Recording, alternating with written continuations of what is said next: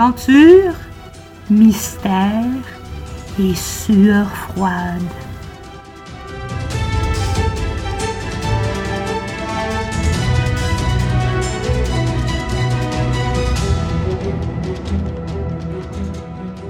Tout le monde connaît le pont de la rue Johnson. C'est ce pont qui relie le centre-ville de Victoria à ce qu'on appelle aujourd'hui Vic West. Auparavant, il y avait le pont bleu, que tout le monde a connu aussi. Mais en 1899, au moment où se passent les événements que je vais vous raconter, il n'y avait pas de pont à cet endroit-là. Pour pouvoir se rendre de Victoria vers West, eh ben, il fallait emprunter le pont de la rue Bay, le Bay Street Bridge. Et là où est le pont de la rue Johnson, il y avait ce qu'on appelle communément un tracel, en anglais trestle. Ce que c'est qu'un trestle, qu'un tracel, c'est un pont ferroviaire. C'est un pont pour les trains. Évidemment, ce n'est pas conçu pour les voitures, les tramways, ou encore moins les piétons.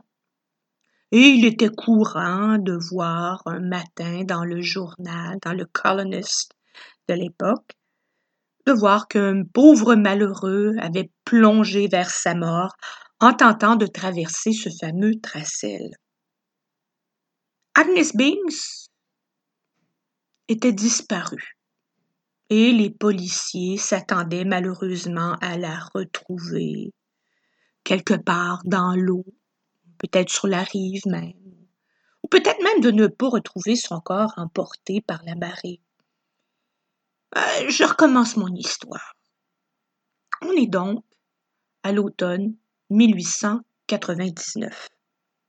Agnes Bings travaille dans une petite pâtisserie chez un boulanger, quoi, qui se trouve là où la rue Store devient la rue Wharf. Donc, elle travaille là en après-midi jusqu'à 11 heures le soir et elle doit toujours se dépêcher pour ne pas manquer le dernier tramway qui passe juste devant la porte de la boulangerie et qui l'amènera par la rue B vers Vic West, où elle prendra un autre tramway pour se rendre jusqu'à chez elle. Son mari l'attend tous les soirs. Il est invalide lui-même, étant incapable de travailler. Ben, il l'a autorisé, il faut se retrouver à l'époque, donc il l'a autorisé à aller travailler et tous les soirs il l'attend.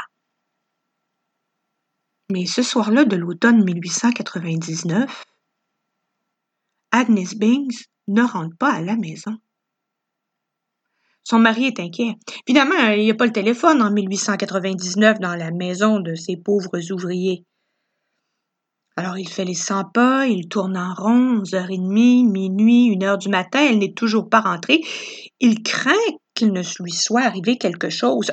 C'est sûr qu'une fois de temps en temps, elle manque le tramway et décide de dormir dans l'arrière-boutique de la boulangerie. Peut-être que c'est ce qui est arrivé et qu'elle prendra le premier tramway au matin. Malheureusement, elle ne rentre pas au matin non plus, ni par le premier, ni par le deuxième, ni par le troisième tramway. Alors vraiment énervé, M. Binks décide de demander l'aide d'un de ses voisins et d'aller à la police. Ne vous inquiétez pas, monsieur Bings, nous allons la retrouver, votre Agnès. Premier endroit où les policiers se rendent, ben, c'est à la boulangerie. Le soleil n'est pas encore tout à fait levé, il fait sombre, il fait humide, depuis quelques jours il y a un brouillard qui s'est installé sur la ville, c'est un peu lugubre. On n'y voit pas très bien. Alors ils se rendent à la boulangerie, on leur dit qu'évidemment Agnès a manqué le tramway de 11 heures et que non, elle n'a pas dormi dans l'arrière-boutique. Une des employées dit même qu'elle l'a vue marcher sur le tracel. Ah, les policiers commencent à trouver que ça ressemble beaucoup à tous ces faits divers on décide d'aller voir sur le tracel. Évidemment, il y a déjà un train ou deux qui sont passés, mais peut-être est-ce qu'on trouvera un morceau de vêtement ou ben, il n'y a personne sur le tracel, il n'y a pas de morceau de vêtement, n'y a rien du tout. On trouve une petite chaloupe et à l'aide de, de lanternes, parce qu'il fait encore assez sombre, comme je vous l'ai dit, eh ben, on regarde sous le tracel, autour des piliers. Peut-être la pauvre femme ayant glissé sur une de ces pièces de bois, les traverses hein, du tracel, eh, peut-être qu'elle a glissé, mais qu'elle a réussi à s'agripper sur un des piliers du pont, qu'elle attend là qu'on la sauve. Non, toujours pas d'Agnès. Alors on commence à regarder, parce qu'il y a toujours des algues, il y a des roseaux, on commence à regarder sur les rives, voir si on ne la trouverait pas. Mais finalement, après quelques heures de recherche, on ne retrouve pas Agnès. Et les policiers se préparent à aller voir M. Banks pour lui dire Désolé, selon notre enquête, elle est tombée à travers les traverses euh, du Tracel et, elle a sans doute été emportée par la marée. Sinon, ben, dans quelques jours, lorsque son corps se sera gonflé, eh ben, elle reviendra peut-être euh, à la surface. Vous allez me dire, ben, pourquoi est-ce qu'elle n'a pas nagé, Agnès? Ben, peut-être qu'elle ne savait pas nager. Hein? Mais peut-être aussi que le poids de ses vêtements mouillés l'ont entraîné vers le fond. C'est l'automne, il fait froid, les femmes à cette époque portaient des robes très longues avec une quantité de jupons, de crinolines, et, peut-être que, ben, comme elle était une travailleuse, que c'était tout simplement une épaisse robe de laine qui absorbe l'eau et qui l'a attirée vers le fond. On s'apprêtait à raconter tout ça à M. Bings en espérant retrouver le cadavre pour lui donner une sépulture convenable. Et c'est à ce moment-là qu'un des plus jeunes policiers remarque du côté de Vic West les vautours euh, dindons que l'on a ici en Colombie-Britannique. Un vautour, c'est un vautour, qu'il soit dindon, coq euh, ou pigeon. Hein? Un vautour, c'est un vautour. Et qu'est-ce qu'ils mangent, les vautours?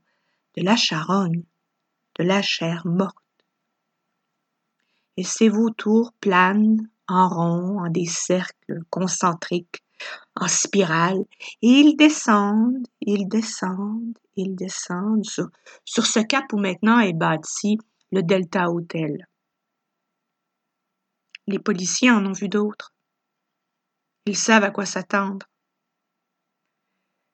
Mais en fait, non. Ils ne pouvaient pas s'attendre à ce qu'ils ont trouvé. On se rend sur les lieux, c'est la dépouille de Agnes Bings qui est là, sur les rochers. La pauvre femme. Plusieurs policiers ont été malades, physiquement malades, de ce qu'ils ont vu. Et plusieurs ont raconté avoir eu des cauchemars pendant longtemps. Et pourtant, ces policiers étaient habitués à des morts violentes. Alors la pauvre Agnès, enfin, sa dépouille, ce qu'il reste d'elle, eh bien là, ses vêtements déchirés, on voit sur ses bras des marques comme si elle s'était défendue. Euh, malheureusement, son visage est tuméfié, sans doute est-ce qu'on l'a battu? Mais le pire, c'est l'état dans lequel on retrouva son cadavre. En fait, mais le pire, ah ben, c'est qu'elle avait été dépecée, coupée en morceaux, Certains de ses organes manquaient. La découverte, évidemment, a créé la panique à travers Victoria. Pourquoi? Ben, évidemment, évidemment, parce que ce crime en lui-même était odieux. La désécration d'un cadavre était impensable, impardonnable. Mais le pire, c'était que ce crime correspondait point par point à une histoire de meurtre en série qui s'était produit à Londres dix ans auparavant. Mais, mais de qui je parle? Je parle des meurtres de Jack the Ripper. C'était le même modus operandi. Évidemment que Victoria était en pleine folie. On interdisait aux femmes, aux jeunes filles et même certains hommes se voyaient si épeurés qu'ils décidaient de rester chez eux. Les femmes ne pouvaient plus sortir toutes seules. On ne savait plus qui pouvait être le meurtrier. Était-ce le voisin? Était-ce ce bon monsieur qui nous servait au restaurant tous les jours? Il faut se rappeler qu'à l'époque, le centre-ville de Victoria, spécifiquement euh, ce qui était le plus près de ce fameux tracel, ben, toute cette région était, durant le jour, ben, un quartier commercial où on pouvait aller acheter, échanger, il y avait des banques, des restaurants. Mais la nuit, la nuit, c'était d'autres choses. Une fois que le manteau de l'obscurité avait recouvert le centre-ville, eh ben, sortaient de tous des raccoins, euh, des malfrats, des bandits, des méchants de toutes sortes. Il y avait là des usines d'opium, des endroits où on pouvait parier, jouer aux cartes et perdre une fortune, des maisons pour les dames de la nuit, c'était un quartier assez mal famé. Et il arrivait souvent ah, ben, qu'on retrouvait euh, qui celui-ci, qui celui-là, avec un couteau dans le dos. Mais la pauvre Agnès n'avait rien à voir avec ces malfrats de tout genre. Elle était une simple boulangère. Nous avons une petite idée de ce qui s'était passé. Voyez-vous, c'était aussi à l'époque où il y avait, oh, à chaque deux, trois, cinq ans, une ruée vers l'or. Ces ruées vers l'or de la Colombie-Britannique attiraient des milliers d'hommes venant de partout sur la planète à la recherche de la fortune. Quoi de plus facile pour un de ces inconnus de passer inaperçu dans une foule Plusieurs ont avancé l'hypothèse qu'il s'agissait de Jack the Ripper, Jack l'étrangleur. Jack the Ripper qui s'était sauvé de l'Angleterre pour venir satisfaire ses obscurs desseins ici à Victoria. Possible. Mais vous savez que ce type de mort atroce laisse une marque, laisse une énergie dans l'endroit où il s'est produit. Je parle ici de fantômes. La pauvre Agnès, sans doute, est en attente que l'on résolve ce crime plus de cent ans plus tard. Et on l'a vu, ce fantôme, à plusieurs reprises. Certains racontent qu'on voit une ombre marcher le long du balcon, qui aurait été le balcon de cette boulangerie, à l'intérieur même de Market Square. Figure sombre qui se promène sur le balcon, va et vient, faisant les cent pas. D'autres encore racontent avoir ressenti une impression d'angoisse, de peur profonde, alors qu'il marchait le long de cette terrasse euh, qui est sous le Delta Hotel. Mais les pires manifestations ont été rapportées par des clients de cet hôtel. Des gens heureux en vacances, qui traversent le hall d'entrée et qui tout d'un coup alors qu'un moment plus tôt ils étaient heureux, contents, qu'ils jubilaient à l'idée de se payer des vacances à Victoria. Tout d'un coup, en traversant le hall, ils ressentaient une peur profonde, une peur de mort, une angoisse qui les envahissait complètement, une noirceur devant leurs yeux. Leur respiration s'accélérait, leur cœur battait la chamade tant bien que mal, continuant leur marche à travers le hall, ben, tout d'un coup, ça disparaissait. Certains experts de l'occulte nous ont dit qu'ils voyaient là Agnès qui essayait de passer l'émotion qu'elle avait ressentie dans les derniers moments de son existence. Peut-être le corps a-t-il été retrouvé exactement là où cette sensation se reproduit encore et encore. D'autres personnes ont raconté, étant assis sur cette terrasse, voir l'ombre d'une femme courir. Quand on parle d'ombre, on parle plutôt de, d'une impression, d'une image transparente, un peu lumineuse malgré, malgré qu'elle est toute grise.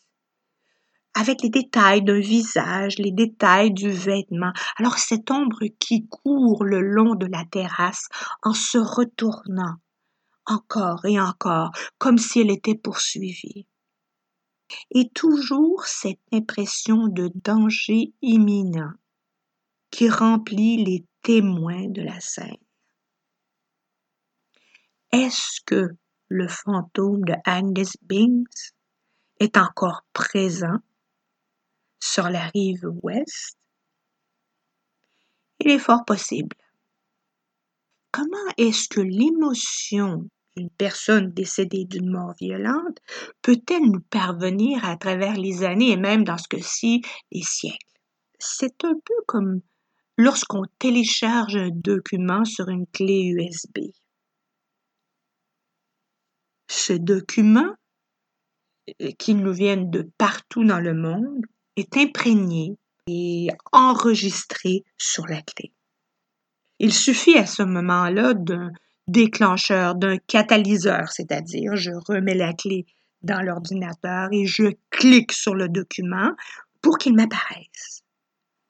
Ben, si certains d'entre nous, certaines d'entre nous étions des catalyseurs, avions en nous cet interrupteur, avions en nous cette souris euh, qui nous permet de, catalyser, de remettre envie de, de recharger cette émotion pour qu'elle puisse être vue ou ressentie par les plus sensibles d'entre nous? C'est fort possible. Tout au long de cette série d'émissions, je vous raconterai des histoires de fantômes. Peut-être cela permettra-t-il à votre interrupteur de se mettre en position on de faire en sorte que vous aussi puissiez ressentir, voir et entendre ce que les fantômes du passé ont à nous raconter.